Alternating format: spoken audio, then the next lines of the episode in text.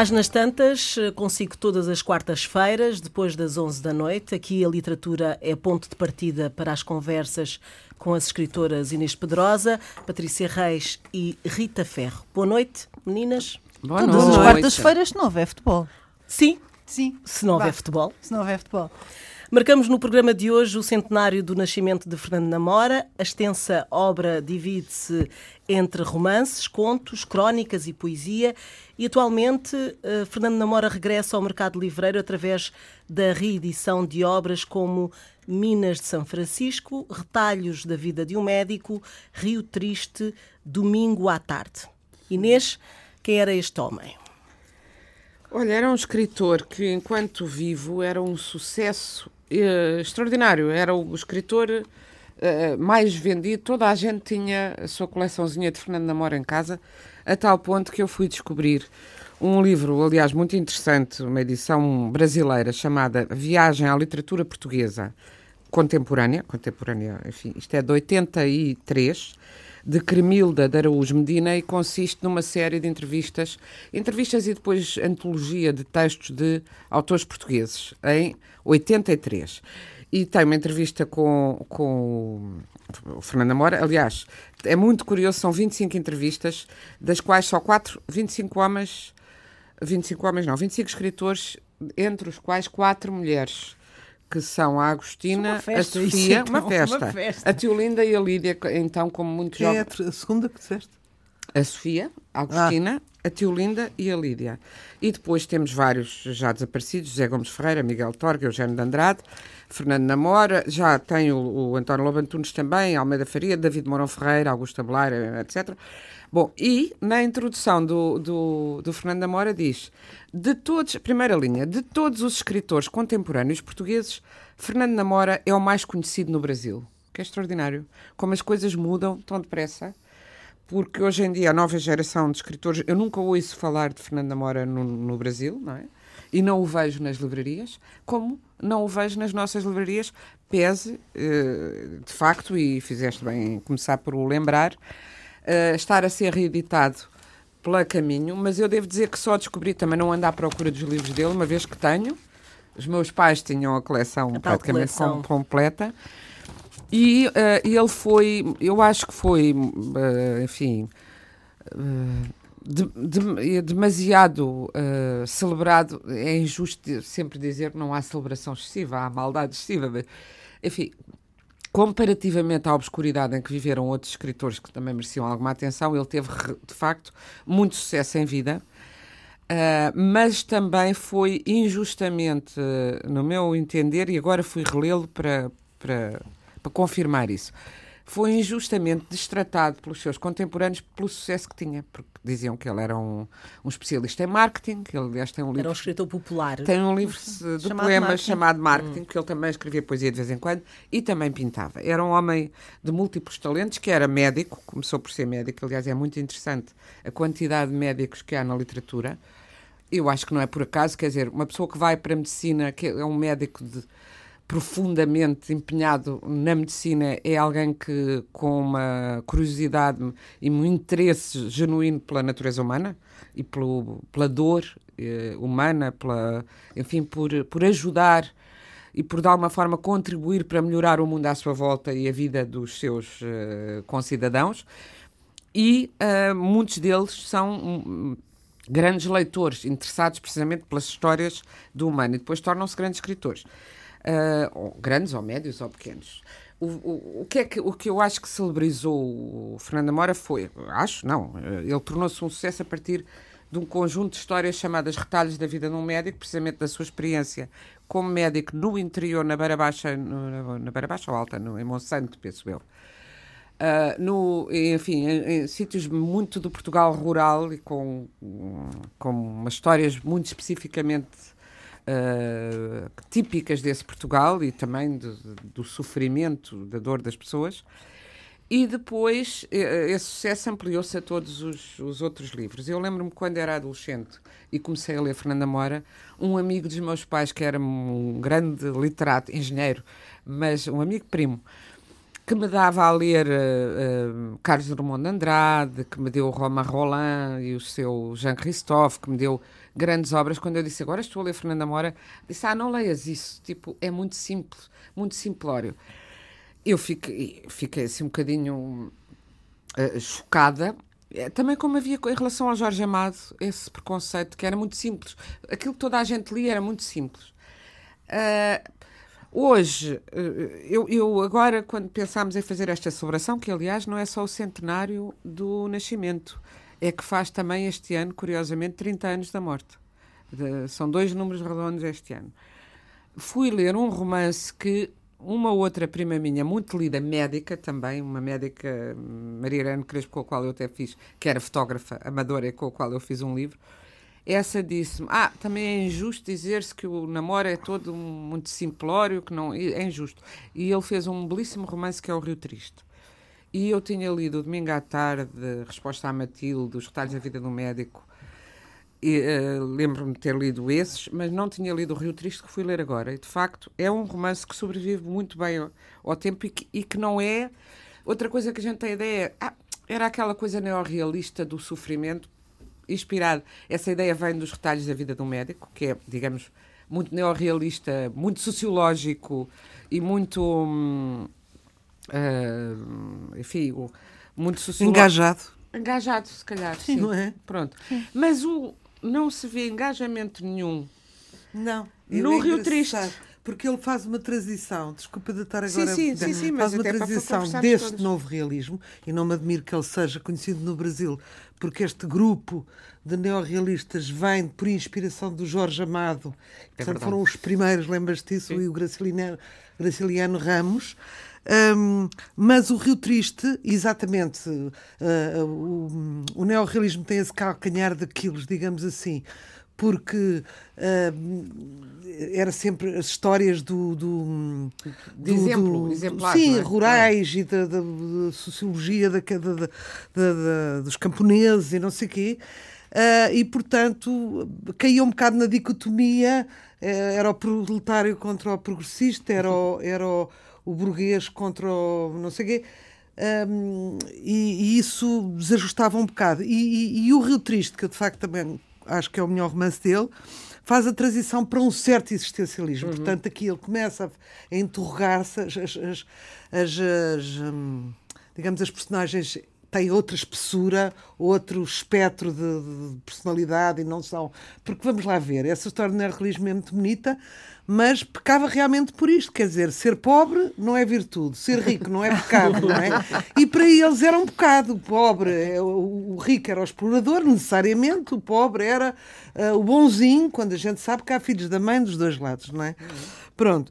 Este livro, um, O Rio Triste, e eu penso que também um bocadinho A Casa de Malta, começam a, a, a, a já explorar, a fazer faz a, a, transição para, para a metafísica do, do, Fernando Namora. Portanto, para mim, são muito mais sérios, muito mais objetivos e muito menos empenhados, digamos assim, sim, sim. politicamente do que os outros. Uhum. Patrícia. Olha, eu achei uma coisa muito engraçada nesta minha pesquisa. Não li a Fernando Namora para aí há 25 anos, 27. Então lá fui cheirar. Eu, eu também tenho a coleção completa, uhum. de leitores, uma coisa assim, comprada pelo meu tio-avô. E andei então à cata de, de, coisas e encontrei uma entrevista muito engraçada feita pela Cremilda Araújo Medina, que é uma académica brasileira. É esta que eu estava a dizer. Que é aquela que tu. Exato, 1983. É e tu livro. leste esta entrevista. Ele diz algumas sim, coisas. Sim, leste. Sim, ele diz algumas coisas muito engraçadas. E sobre isto, do neo, diz duas coisas que eu gostava de ler: uma sobre o ser ou não ser neorrealista e a outra sobre o marketing e o sucesso.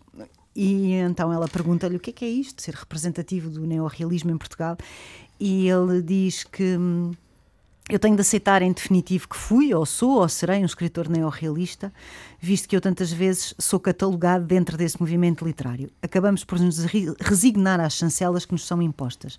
Em todo o caso, é preciso contrapor a esse conceito, não é bem retificar, é contrapor mesmo, outro conceito muito mais justo e rigoroso e simultaneamente mais elástico, que é o conceito de geração. Cada geração é irrigada de um certo número de solicitações, certo número de preocupações. Está incrustada num certo contexto. Cada geração vive no seu tempo e a cada tempo lhe pedem uma determinada maneira de se exprimir. É evidente que a minha geração não poderia ser uma exceção a esta regra e mostrou interesse por certas temáticas e determinadas linguagens, como qualquer outra geração, localizada em qualquer tempo histórico e, por conseguinte, temático. Ou seja, ele defende-se um bocadinho do rótulo, digamos assim. Como é do, normal. Do é normal. Mas é normal, e ele tem razão. Eh, há, determinadas gerações são pedidas de determinadas coisas. É um conceito, o conceito de geração na literatura é, um, é uma coisa que me parece, é um conceito que me parece interessante. Por acaso eu acho e, completamente interessante, mas este é um, eu acho um interessante. interessante. Eu acho um debate interessante. interessante para se ter. Sim, eu acho interessante. Porque, por olha lá, porque passado, e agora passaram 30 anos, o que é que é feito da geração? Quer dizer, que noção é que os leitores de hoje têm da geração? Nenhuma. Felizmente. Estás a perceber? Ou seja, tu gostas ou não gostas de um escritor, podes gostar do Manel da Fonseca, nem tens a noção, só para falar dos neorrealistas, pronto, ou, do, ou do Carlos Oliveira. Sim. O Camões pertenceu a que geração? Há de ter pertencido a uma, há de ter tido os seus colegas de época. Nós não conhecemos praticamente mais nenhum. Sim, mas pronto. de qualquer das formas... Hoje não é famoso nenhum. Portanto, eu acho que essa ideia... E. Não, mas é, ouve, é do Fernando Namora e eu ouço toda a gente, uh, escritores que eu muito prezo, continuamente dizerem porque a minha geração, isto é a minha geração. Mal está quem fica na geração, não é? e, e, por outro lado, Mas é, é verdade que, o e o Alves Redol tem a ver com, o, com o namoro. Também não tem nada. nada. Mas pois. a temática não é? A temática é um pouco sempre esta história do, do camponês e da, das faltas de, de, de, dinheiro e da, da luta pela sobrevivência. Quer dizer, todos eles tocam nestes pontos, portanto, arriscam-se facto, a serem chancelados e agrupados num coisa. Sim, mas eu não acho é que é interessante agradável. tu pensares que uma determinada geração tem um determinado contexto e tem determinadas preocupações. E eu acho que isso é verdadeiro. Eu não, eu não acho. Eu, eu não, eu não é sinto nenhuma não? afinidade com muita gente da minha geração. E sinto imensas afinidades com pessoas de, mais, de outras mais gerações. Velhas, sim. Evidente. Sim. Ou mais novas. Ou mais, ou mais novas. Sim, ou mais Exato, novas, mais novas também. Bom, mas na mais poesia, adiante, ficção, para falarmos do marketing novamente, antes que eu me perca. Um, pergunta-lhe, por aí em pergunta-lhe não, afirma, por aí em Portugal se atribui o seu sucesso a um bom marketing e a certas concessões ao grande público. Hum. E ele responde. Ah, essa parte é que é engraçada. Assim. Claro que eu não posso estar de acordo com esses comentários. Uhum. Concessão nunca houve. E por outro lado, o leitor só me interessa depois do livro ficar pronto. O livro sempre nasce com um destino, o um diálogo com o seu interlocutor. Só os escritores que não trabalham com esse dado, até como manifestação da sua própria frustração, é que podem fazer tais comentários. Só esses podem julgar desvalioso. É evidente que isto está editado para brasileiro. Só, podem, só esses podem julgar desvalioso ter repercussão junto ao leitor. Não acredito na sinceridade desses comentários. É claro que não contentamos todas, todas as pessoas, nem há a pretensão de contentar. O que importa de facto é o compromisso perante nós próprios. Mas repare, o meu chamado sucesso, foi a sua palavra, pode ser batizado por retalhos da vida de um médico. Até aí eu não era um escritor muito lido. Ora bem, esse livro teve um impacto muito grande e parece que ele tem aquilo que o leitor encontraria nos meus livros posteriormente: uma certa verdade, uma certa autenticidade de uma vivência muito forte. E o estilo também é mais direto? pergunta ela. E ele responde: É claro que o escritor que tem um estilo, não só mais direto como portador de um determinado conteúdo, chega mais facilmente a um leitor. Veja bem que nem o leitor intelectual, adestrado, que procura muito mais num livro que um leitor comum, e eu posso estar a reconhecer grandes virtudes literárias, deixará, de certa forma, pôr o livro de lado se não lhe interessar minimamente. Ele era bastante lúcido em termos de, do discurso que tinha sobre. Eu não estou a dizer que não tivesse a sua vaidade, com certeza que teria a sua vaidade. Bastante, e, e, eu não o conheci, portanto não, não eu posso. também não, pude, não consegui conhecer, devo dizer, porque o seguinte: no JL, onde eu trabalhava quando ele estava ainda no auge, Muitas vezes queria, eh, muitas vezes o chefe de redação, António Mega Ferreira, dizia que sistematicamente aparecia o diretor, o Zé, António, o Zé Carlos Vasconcelos, temos que entrevistar o Namora. O Mega não era muito fã do Namora, precisamente porque achava muito popular, mas quando a gente pensa que o popular e o light na altura era o Namora e vai ler o Rio Triste, dizem, é, pá, ainda light, não é? é verdade. Uh, e, e, queria, e ele não dava, dizia que só dava entrevistas a pessoas que já conhecia, enfim, mandava, então mandava para o jornal entrevistas já feitas e algumas delas sem assinatura e que ele dizia que eram de estudantes de literatura. E que as mais línguas diziam que eram pergunta e resposta feita por ele, mas a verdade é que não. Eu nunca consegui pessoalmente ir conhecê-lo, porque ele desconfiava de jornalistas, portanto, controlava o seu marketing de tal maneira que não tinha esta candura que todas nós temos de, de dar de respostas a toda a gente e depois vermos as coisas truncadas ou mal uh, amalhadas. Ou... Ele tinha isso realmente, e por isso as entrevistas dele são todas muito bem. As, as que há. É, bom, esta é num livro, esta Sim, que a Patrícia esta. estava a ler. Algumas foi... ainda no arquivo da RTP. Ah. Uh, há uma feita pelo Balsinha também. E, há, e por outra que era como é, uma jornalista. Eu também vi. Bessa. Uh, mas era uma Bom. guerra publicar essas entrevistas que o, o, o chefe de ação dizia, com toda a razão, o Mega Freira, dizia: Nós não publicamos entrevistas sem, sem o nome do, do entrevistador, sem saber de quem são. Entrevistas essas que eram muitas vezes se referiam. O que é que pensa agora que ganhou o prémio da Universidade de Cracóvia? O prémio de literatura. Do... Países de leste estavam sempre a premiá-lo. Não sei se é verdade, e, e, e, também não é por isso, eu não, não dou mérito ou demérito a ninguém pelos prémios, sabemos, oh, se sabemos como é que essas coisas são. E o Tolstói, o Tolstói também morreu sabendo. Portanto, não é por aí, mas que se dizia que ele Olha, fazia toda uma encenação. Não havia Google. E, e não só. Não havia Google, nem não... havia esta mundialização. Portanto, se uma pessoa aparecia com uma entrevista a dizer que tinha ganho um prémio no, em Kiev, ninguém sabia se era é verdade. verdade. É? Até porque ele romantizava tudo. Ele era um homem nitidamente, embora tivesse à vontade em todos os géneros e fez muitos géneros, e ele era muito vocacionado para o romance. Uhum. E era de tal maneira que, mesmo quando ele fazia crónica, narrativa, não sei o que, ele romanceava. Uhum. Este, há um que é Os Deuses e Demónios da Medicina, uhum. em que foi criticado por estar a romancear. Às tantas esquece da verdade, não é? Nunca deixo que a verdade te estrague uma boa história, não é? Eh, eu muitas vezes também sou assim, oh, a escrever, tiro-me, e tu também, se calhar, não é? Não é? O romancista é o romancista, tem essa liberdade. Pronto, e portanto também não se acreditava às vezes que aquilo não fosse composto um bocado por ele. Marketing. Uh, isso tudo. Agora, há uma coisa que é objetiva. Ele era um miúdo quando escreve os primeiros livros que eu li dele. É verdade. Era estante. Que eram os reta... Não, não era não, nada. Não. Eram hum, As Sete Partidas do Mundo e o Fogo da Noite Escura. Uhum. Fogo na Noite Escura. E eu não sei que idade, mas podem ver aí, porque tu vês isso em 5 segundos, que idade é que ele tinha quando escreveu estes livros? Era um badameco aqui para nós. 20, 20 e muito poucos. 20 e poucos. Escrevia irrepreensivelmente. É, não, tinha um português Eu, em vez de estar uh, no fim do programa a recomendar uh, outros livros, recomendo que leiam um, ehm, o primeiro livro deste de, do Fernando Namora.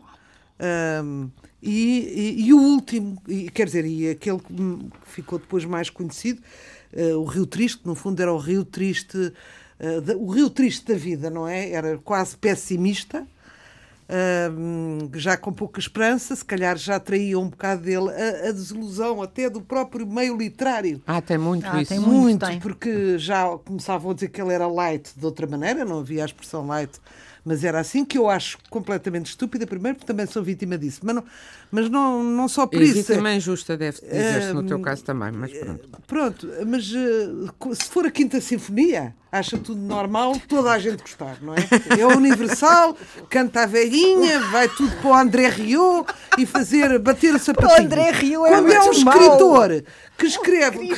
Como é que é? Como é que André Rio é muito mau. É muito, é muito sinónimo, uma coisa do outro mundo. Aquilo é mesmo Áustria, bolo de noiva, tudo aquilo. E aquele cabelo? Mas ele vem cá, não veio? Veio, veio, veio. Já veio. Encheu, encheu, não é? Vai tudo, vai tudo no bailarico. Os grandes clássicos. lá as pessoas dançar os clássicos. Pronto, pronto é o que o homem faz. Agora, não se pode dizer que o Strauss, ou que o Beethoven, ou que o Mahler, ou que não sei o quê, são pimba. E, no entanto, cantados de, com outros acordes, uh, fazem as delícias das pessoas que batem o pé também claro. ao Michael Carreira, por mas exemplo, não é? Bem, mas, eh, Portanto, mas na literatura, que são sempre, é sempre o Olimpo, não é? As pessoas que se consideram mais inteligentes, as pessoas que se acham, como é esta acham. frase agora, uhum. pessoas que se, se acham. acham. Um, ah, uma, uma coisa que é lida por muita gente é logo suspeito, porque não há nenhum grupo grande que não comporta imbecis lá dentro. Uhum. Por isso, daí um bocadinho sim, sim. também uh, as, as edições verdade. reduzidas do Alberto Helder, porque Uh, houve, Para não, não sei se foi ele, se foi alguém que dizia mesmo, sem se rir, Sim. que mais do que 200 ou 300 pessoas já dava, ou seja, 300 exemplares, já dava acesso a bestas e a parvalhões, não é? E portanto, vamos lá pôr os coisas. Ele escrevia superiormente bem. Era de uma precocidade extraordinária, uma prosa límpida, agradabilíssima, não tem nada de leite. Eh, tem, sim senhora, a sua hum, impressão digital ideológica necessariamente, mas depois nos últimos ele vai fazendo uma grande evolução e todos os personagens se enchem de densidade e é Uh, maravilhoso. E há os poemas, não é? Pois é, a poesia. Eu não conheço é a poesia, olha, ia dizer um isso, eu não conheço a poesia que é dele. A mais bela uh, noite do mundo. Eu trouxe. Olha, já aqui. agora também te vou beber essa, diz lá. Hoje será o fim. Hoje nem este falso silêncio dos meus gestos malogrados, debruçando sobre os meus ombros nus e esmagados. Nem o luar, pano base de cenário velho, escutando a minha prisão de viver, a lição que me ditavam. Menino, acende uma vela na tua vida, que o sol, a luz e o ar são perfumes de pecado. Tem braços longos e tentadores o dia. Menino, recolhe-te na sombra do meu regaço, que os teus pés são feitos de barro e cansaço. Era esta a voz do papão, pintado de belo na máscara de papelão. Eram inúteis e magoadas as noites da minha rua, noites de lua que lembravam as grilhetas da minha vida parada. Amanhã traz os mestres, as aulas, os amigos e os livros e o espetáculo da morgue, morando durante dias nos teus sentidos gorados. Amanhã será o ultrapassar outra curva no teu caminho destinado. Era esta a voz do papão que acendia a vela, tinha regaço de sombra e velava as noites da minha rua e a minha vida e pintava-se de belo na máscara de papelão. Hoje será o fim. Hoje, nem a sombra do cá de vir, nem os mestres, nem os amigos, nem os livros, nem a fragilidade dos meus pés feitos de barro e cansaço. Todas as minhas revoltas domadas, todos os meus gestos em meio e as minhas palavras sufocadas terão a sua hora de viver e amar. Hoje, nem o cadáver a sorrir na morgue, nem as mãos que ficaram angustiosas, arrepiadas no seu medo de findar. Hoje será a mais bela noite do mundo. Isto faz parte do mar de sagaços. E eu acho hum, animado. Isso é muito bem escolhido. Acho animado. Não, não, eu gosto muito. Dizem disto. interesting, quer dizer, isso dá para tudo, não é? interessante. Uh, pois, Olha, não sei se é representativo absolutamente da poesia dele. Esse parece-me quase. Não, não é, não é. Não é quase, quase infantil. É, é quase infantil. Eu acho que juvenil, vá lá, não é? Não sei Por se é juvenil, ele de facto publicou, como estavas a dizer, estou agora aqui a ver a data, As Sete Partidas do Mundo, primeiro romance. É em 38. Ora, como ele nasceu em 19, ainda nem tinha 20 não, anos. Não, é, o primeiro volume de estreia são os relevos, em 37. Sim, mas não é romance. Não é então, é romance. Pronto, ah, não. sim, é poesia, romance, é poesia, é poesia, desculpa. Pois, é romance poesia. em 38, ora, portanto, poesia. ainda não tinha 20 anos. Se quiseres lembrar de um tipo com 20 anos, 19 aqui, anos. 19 anos, que escreva com esta sim, mestria, sim. Não, sim, sim. É, levas um bocado de tempo a pensar. E o Fogo é? na Noite Escura até pouco depois. Ah, a Cristina, por exemplo, depois. começou com que idade? A fazer romances já. Também, ela, bem, ela não publicou o romance que escreveu aos 19 anos, mas já, já, já, já lhe fizeram o favor de publicar. Já lhe fizeram esse. A gente já falou disso aqui, Os Deuses de Barro. Já tinha feito um aos 16, depois fez um e é aos precoce, 19. É também muito precoce. Ou seja, que é bem escrito, mas é muito. Olha, por acaso é curioso essa comparação, porque eh, tenho tempo de cuidado de dizer isto para ver se se, se, se percebe. Eu tenho uma admiração, eu acho, acho que o Fernando Namora era um bom escritor, mas acho que a Agostina é ao nível do gênio, não é? Claro. Mas o primeiro romance do Namora é mais próximo do que foi o Namora Futuro do que o primeiro em romance da Agostina. Qualidade. De qualidade de capacidade. Há mais discrepância. De Há maior discrepância. Há, sim, sim. há, uma, há uma imaturidade, se quiseres, uma, uma fragilidade na construção. Da, quer dizer, tem o tom. Mas quer um, quer outro tem uh, o tem tom. Identidade, é? claro tem o, tom, o tom dela, no meu entender, é, é um tom maior, porque é, um, porque é uma, uma escrita mais. Uh, uh, inquietante, mais inesperada, mais surpreendente, que nos leva para domínios de, de estranheza que nós ficamos mais. Realmente, o, agora, Fernando Namora é muito mais acessível, porque a Agostina continua a ser inacessível e às vezes não é uma questão de cultura nem de erudição, é uma questão de sensibilidade e de intuição, como, como, como é muita literatura. E o Fernando Namora, não há nenhum livro dele que nos rejeite. E por isso é que as pessoas diziam que ele se fazia ao leitor. Mas a comunicabilidade, há muitos escritores, uh, grandes escritores, uh, muito comunicantes. Vou dizer uma. É diferente. E todos fazem isso, atenção, todos sem querer Uh, seduzem o.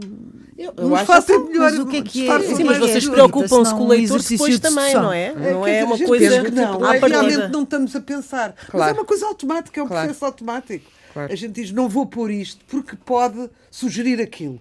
E sem querer estamos a, Pensar, a ter em assim, conta quem vai ler. A fazer concessões. Claro, é um exercício de sedução também, claro. não é? É, claro. Uh, eu, li também que era um dos escritores mais uh, traduzidos. Sim, foi muito traduzido. Mas lá está, quando eu estava no jornal diziam é porque não havia o Google. Não havia ele, Google. Não dizia, ele próprio dizia, fui traduzido para aqui para, para imensos, imensas línguas estranhíssimas.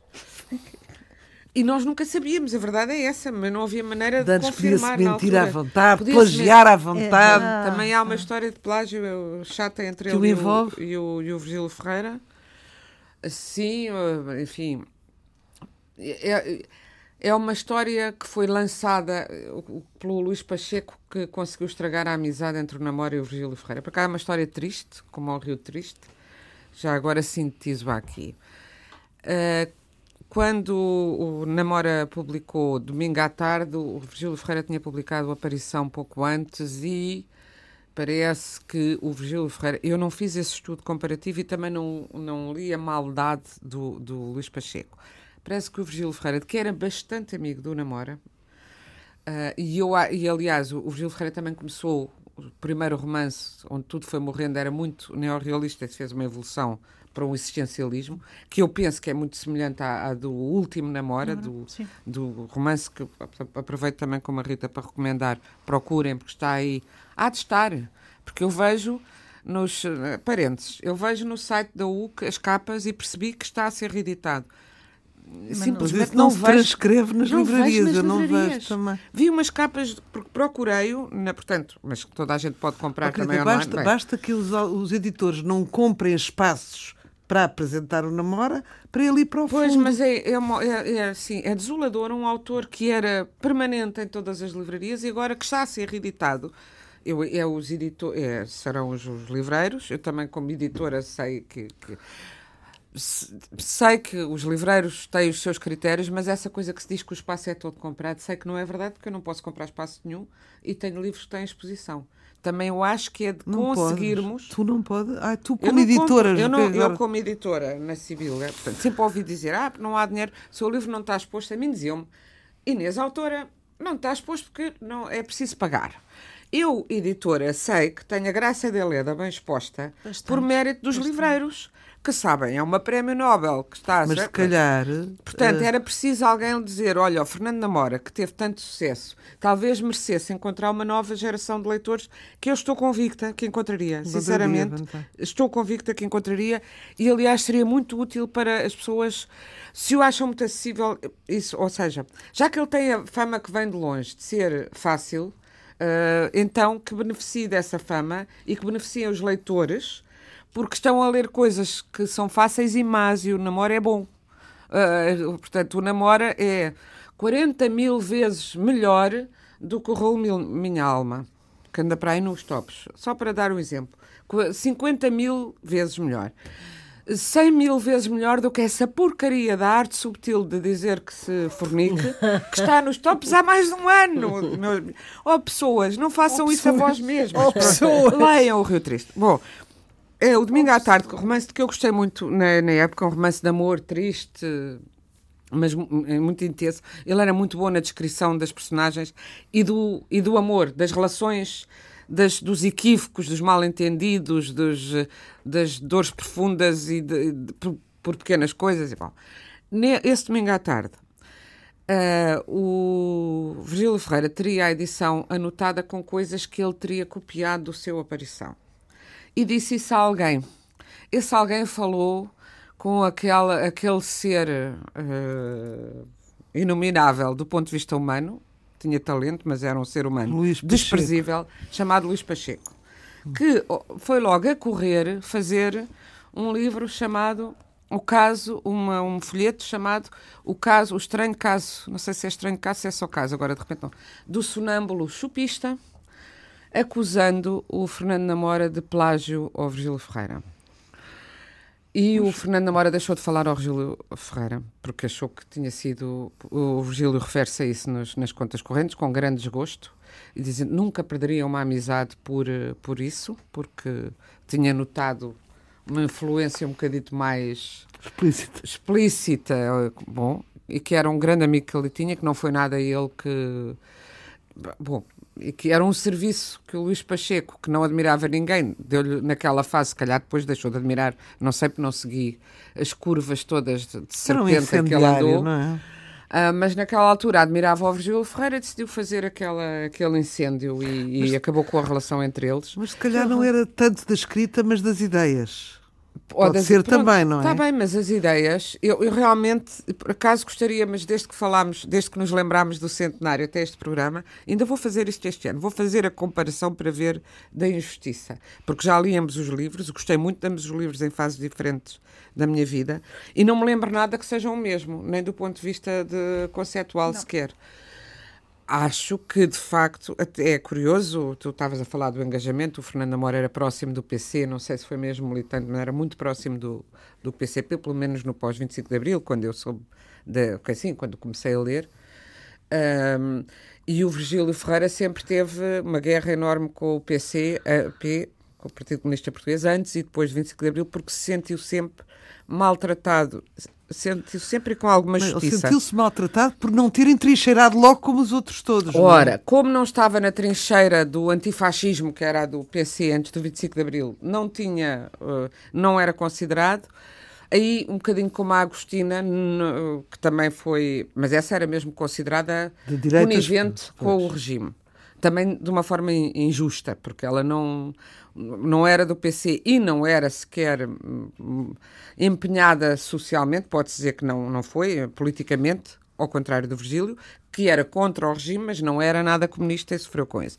Mas, pese o Namora ser muito conotado com o Partido Comunista, tinha, tinham de facto essa amizade uh, extrema.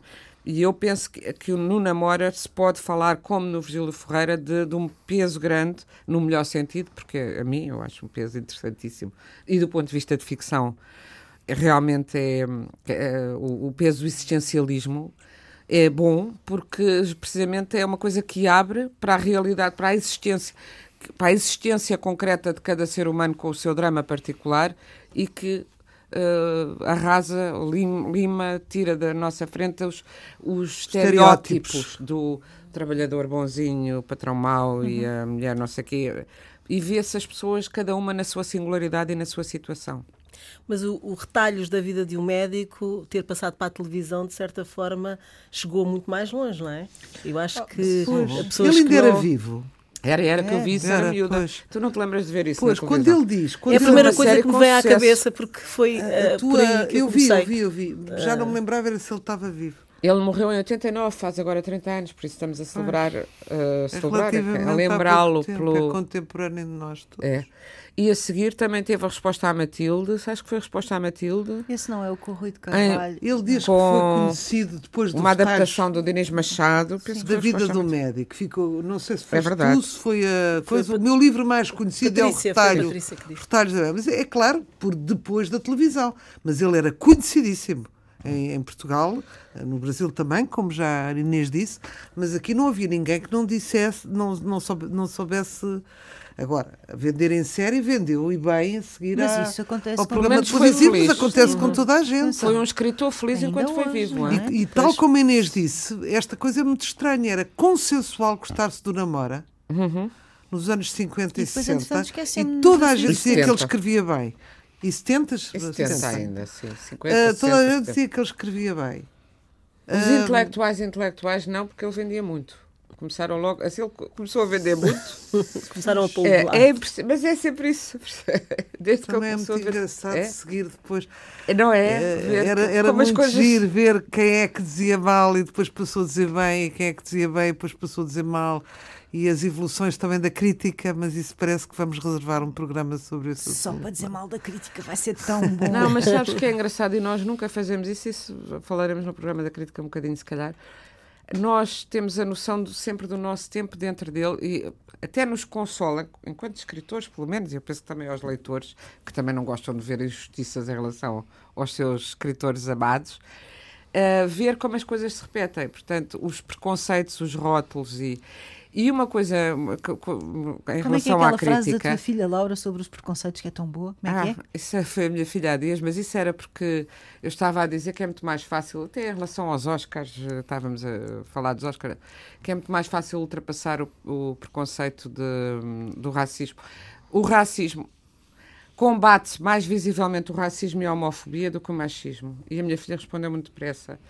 Ah, claro, as, as pessoas reagem melhor aos preconceitos que sabem que têm porque o preconceito machista não as é pessoas tão não arquetípico, sabem, tão é, não sabem que tão... têm, portanto nem não não e continuam a ter distância para se ver. é muito boa. As pessoas reagem melhor aos preconceitos que sabem que têm. É muito Exatamente. boa essa frase. E há uma série o preconceito de que se vende é mau é vem de coisa. Como irmos ver as críticas que tiveram essa de Queiroz, o Proust, o Tolstói e outros assim em vida, desancados, que foram muitas vezes recuperados com, na, pela crítica. O Tolstói também era tido por um, um folhetinesco, que era um homem que vivia de. que tinha muito sucesso, e o Camilo, Sim, o Camilo. e vivia de escrever os romances nos jornais e etc. Os Millers. E tinham críticas uh, arrasadoras. Portanto, como o tempo é cego, e como. Repete os mesmos erros. Repetem, sempre, exatamente. Sempre, sempre, sempre, recorrentemente. Vamos às sugestões literárias? Vamos. Leiam Namora, vão por mim. Agora aí com a caminho a, a reeditar. Querem, querem dizer? Uh, posso dizer, sim, posso dizer rapidamente. Vamos lá, Patrícia. Acabou de sair uh, em março, salvo erro, não posso dizer, uh, e, e, e, a Relógio d'Água enviou-me, e eu muito agradeço. O livro de Gonçalo M. Tavares na América disse Jonathan, não li, Uh, portanto não posso dizer grande coisa, mas está aí. Saiu um romance daquela que é tida como a grande promessa da literatura japonesa, e eu não sei se vou dizer isto como deve ser, porque, enfim, não é? O nome é japonês, enfim. Saka, Sayaka Murata, Uma Questão de Conveniência. É, uma, é um livro muito engraçado. História de uma mulher que. Um, é uma história sobre a pressão que a sociedade faz para que as mulheres cumpram as expectativas alheias. Um, e não... É aquela que mora no. que, que vive no, não, no, é uma na loja de conveniência. É na loja de conveniência. Eu li isso é, em inglês. É, é muito, muito engraçado. engraçado. Foi considerado pelo, pelo The Guardian um dos melhores livros de ficção de 2008. Qual é Tem, o título? Desculpa. Um, uma questão de conveniência questão em português. Ah, um, em inglês chamava-se A Mulher da Loja de Conveniência. Pronto, tem um uh, prémio, uh, teve um prémio no Japão cujo nome então ainda é mais difícil dizer e eu não vou dizer, e consequentemente foi traduzido para 20 países diferentes e acabou de cá chegar. Uh, vendeu mais de meio milhão de livros no Japão e é considerada a grande, grande promessa. Depois, um, Melissa Carrangal traduzido ali pela doutora Inês Pedrosa, Cuidar dos Vivos, é um livro que eu já li três vezes, foi publicado pela Tio do Leeds. Por favor, procurem-no, até porque vem um livro novo uh, e, e, convém saber, convém acarinhar e gostar de uma autora uh, como, como esta, que é uma grande, grande, grande, grande autora. E chama-se Cuidar dos Vivos. É, de facto, muitíssimo bom. Rita.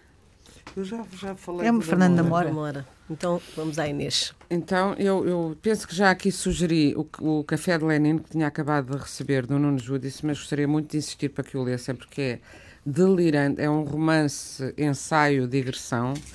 Uh, com muita Como muita verve um muita e muita malícia e muita e muita imaginação onde entram entram personagens é muito erudito mas acessível à, à leitura de quem se dispuser uh, quem não se intimidar com, com, a erudição que o Nuno obviamente tem.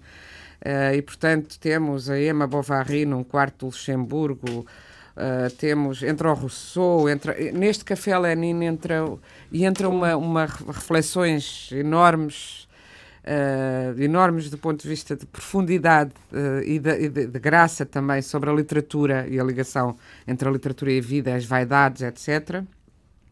Uh, e, enfim, ia ler os certos, mas já não temos tempo. talvez os leia num, a, a, propósito, num tema qualquer seguinte. Um livro de poesia da Assíria Alvim, de Rosa Alice Branco, traçar um nome no coração do branco. Numa das próximas edições vou ler um poema para perceberem como é. Como é que ele mas podes ler. Ainda traçar um nome. Ah, ainda temos tempo? Sim. Ah, bom, mas os poemas são, são de facto. São, são, estava a ver se havia o mais pequenino. Lê 12 linhas. Uh, mas uh, pode ser mesmo. Uh, pode ser Design é chocolate, as emoções ao rubro. Acordas, o primeiro gesto da manhã é para mim. Durmo na nascente. No meu sono há um beijo que espera à boca da boca, um afluente. E outro. E um. O rio enche, as margens sorriem. A minha pele acorda devagar. Um rio há de desaguar em nós, o mar. Amanhã nasce nos teus olhos e renasce enquanto se faz o dia, e todas as pequenas coisas que nos fazem mas antes o chocolate quente vindo das Américas e eu a tentar adivinhar o sabor de Madagascar e a percentagem de cacau. Esta análise é poesia pura, o infinito matemático, o sexo aquecendo a língua ao rubro, cacau a 100%. Perguntas de onde vem esta explosão como se não soubesses o que pode o chocolate quando se une à boca. Passo-te a colher na polpa que umedeço, a dos lábios, digo. Ainda me lembro da mulher desenhada no passeio, absorta como uma presa tentando escrutinar o predador. Eu disse: Somos todos nós, e trouxe uma cadeira e um pedaço de luz. Era só uma de tantas vidas pouco iluminadas, mas não ergueu os olhos e a minha cara ficou de costas para a luz escassa. Saber que desprezei qualquer desígnio maior em troca de uma cadeira para aniquilar a tristeza mansa da mulher gasta em quase jovem. Estende-lhe o resto de uma tablete e de repente solta uma faísca de vida. É tão lenta a derreter na boca o chocolate que desmente a voracidade do olhar. Os traços adoçam-se. Ao rosto assoma uma espécie de beleza insólita. Do chocolate nasce a esperança enquanto as papilas estiverem mimadas, enquanto a memória da língua, da textura, do sabor existir. O chocolate urde uma cumplicidade de boca ocupada sem palavras. Lembro este momento como se dependesse de mim qualquer coisa mais do que fugaz. Mas passa como a chávena de que vou sorvendo o líquido espesso delitos de chocolate derretendo ao rubro a boca decidida. Desenhas uma linha no meu corpo. A rota do cacau vai se espalhando em novas formas. Quadrados subtis, quadris a aspirar a alegria pneumática do sabor de ti em mim. A rota contempla o Equador, o cacau transpirando nos poros da tua pele na minha pele mais funda. Escuta o rumor do chocolate nas veias até ao clamor até nos aquietarmos de doçura ainda manhãzinha, a tua mão riscando levemente a minha perna, os meus cabelos espalhando no teu ombro um desalinho, e já nos levantamos para quê, se eu demoro tanto a sair do sono em que me estendes no lençol? Um poema, que, um poema de amor que tem, tem o rastro da vida, que tem o rastro da. É um poema, eu acho extraordinário, também. porque tem o sexo tem, e tem o mundo lá fora. Uh, tem, e tem e tem uma visão íntima, uma, uma, uma, maneira muito na poesia da, da Rosa Alice ali ao mais íntimo ou mais uh, ao mundo. É uma ligação, no caso, um fio de chocolate, uma rota de chocolate que vai do, do sexo ao mundo de uma maneira Equador. muito.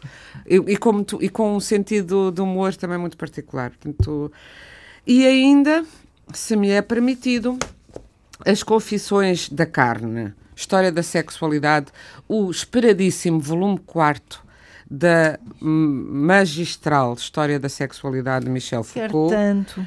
Que, uh, que só agora saiu em França, recentemente em França e agora em Portugal, numa tradução excelente, como, como são sempre as traduções de Miguel Serras Pereira. E é uma edição estabelecida por Frédéric Ross, porque isto demorou estes anos todos e é um volume de 400 e muitas páginas, 452 páginas, porque é um livro póstumo. Foucault tinha este projeto da história da sexualidade em curso e este, este, e portanto este foi montado com o trabalho que havia, mas teve que se perceber qual seria o sentido uma espécie, digamos, de, de, de teve que fazer um Lá livro está, de, uma coisa não autorizada, não é? Do não, há aqui uma, uma, uma, uma longa explicação e que hum, uh, os herdeiros de Foucault consideraram uh, agora reunidas as condições, depois de se analisarem todos os manuscritos, uh, enfim, houve a preocupação de demorar para fazer a coisa com o rigor que, hum, que, que, que o Foucault gostaria, ou seja, não desmentindo, não desvalorizando nada do que ele já tinha feito nos três anteriores volumes, que são. Já, já leste um bocadinho? A Vontade do Saber. Eu recebi o mesmo agora, ainda só folhei o, o preâmbulo. Li os anteriores e aconselho vivamente esta, esta obra a toda a gente que se interesse pela teoria ou pela prática da sexualidade ou simplesmente por saber de que é que somos feitos como humanos, porque no fundo é, são sempre histórias de como o poder como vivemos de poder e dos poderes e de vontades que têm sempre a ver com relações de poder, na sexualidade também. E então o primeiro volume é a vontade de saber, o segundo, o uso dos prazeres, o terceiro, uh, o cuidado de si. E o cuidado de si. E, e portanto, neste, neste temos uh, uh, o volume, penso que derradeiro, penso eu, porque ainda não li se ainda haverá coisas à parte de, deste, na, gaveta. Na gaveta, mas uh, que uh, trata, olha, trata muito da questão de, da virgindade. É, é, muito também uma análise histórica, porque uh, ele estuda nesta, nesta obra a sexualidade humana desde a antiguidade clássica até ao, aos primeiros séculos do cristianismo e, e, e aqui dedica-se a questão da carne uh, é muito a questão da virgindade, do casamento e da libidini, libidinização do sexo. Meu Deus. Fechamos mais uma edição do A Páginas Tantas. Rita Ferro, Patrícia Reis e Inês Pedrosa. Disponível em Antena 1 RT antena1.rtp.pt e no Facebook, um programa com o apoio técnico de Guilherme Marques, numa emissão conduzida por Fernando Almeida. Boa noite.